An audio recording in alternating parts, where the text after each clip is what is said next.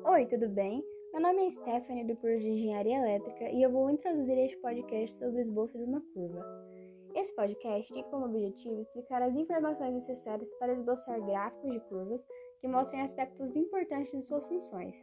Isso é essencial porque, apesar das calculadoras modernas produzirem gráficos precisos, é necessário saber interpretá-los de forma correta. Eu explicarei agora três das oito características importantes para esboçar um gráfico de uma curva. A primeira é o domínio, que é determinar os valores de x dessa função. A segunda são definir as intersecções com os eixos, sendo a intersecção com o eixo y colocar o zero no lugar do x, e a intersecção com o eixo x igualar a função a zero. A terceira característica é a simetria. Para ela, existem três casos. O primeiro caso é se f de menos x for igual a f de x para todo o domínio. Então f é uma função par e possui curva simétrica ao eixo y. O segundo caso será se f de menos x for igual a menos f de x para todo o domínio dessa função. Assim, f será uma função ímpar e terá curva simétrica em relação à origem.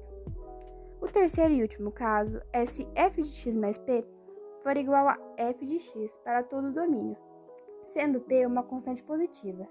Então f será uma função periódica na qual o menor desses números p é chamado de período e o seu gráfico terá simetria translacional. Olá, bom dia, boa tarde, boa noite. Meu nome é Isadora Mâncio, sou aluna do primeiro ano de Engenharia Elétrica do IFPR vou compartilhar com vocês mais alguns conhecimentos e tópicos sobre esboço em curvas.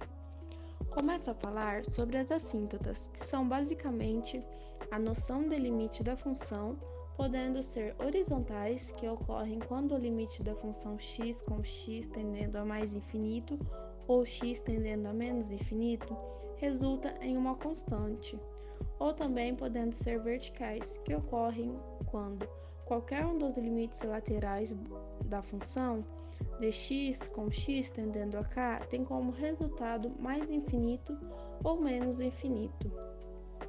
Agora vamos falar sobre intervalos de crescimento ou decrescimento a partir dos pontos críticos, que são os pontos em que a derivada é nula ou indefinida. Conseguimos analisar os intervalos de crescimento ou decrescimento da função. E isto funciona da seguinte maneira: quando a derivada for positiva, a função é crescente, e quando a derivada for negativa, a função é decrescente. E a partir dos pontos críticos, também conseguimos os valores máximos e mínimos locais, preferencialmente usando o teste de primeira derivada. Neste caso, quando o resultado for positivo para negativo no ponto crítico, então é máxima local e quando for negativa para positivo, é mínimo local. Podemos também aplicar o teste da segunda derivada.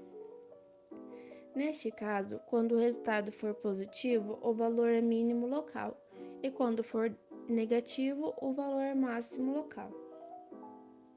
A concavidade funciona da seguinte maneira: derivada segunda positiva tem a concavidade para cima e derivada segunda negativa com cavidade para baixo. A inflexão é o ponto onde muda a direção da concavidade, ou seja, troca o sinal negativo para positivo e vice-versa. E por último, mas não menos importante, vamos falar sobre esboço da curva, fazendo um gráfico com todas as informações coletadas nos tópicos anteriores. Coloque as assíntotas como linhas tracejadas. Marque as intersecções com os eixos, os pontos de máximo e mínimo e os pontos de inflexão. Então, faça a curva passar por estes pontos. Então, este foi o podcast sobre esboço de curvas, apresentado por Stephanie e Isadora. Espera, esperamos que tenham gostado. Obrigada pela atenção e até mais.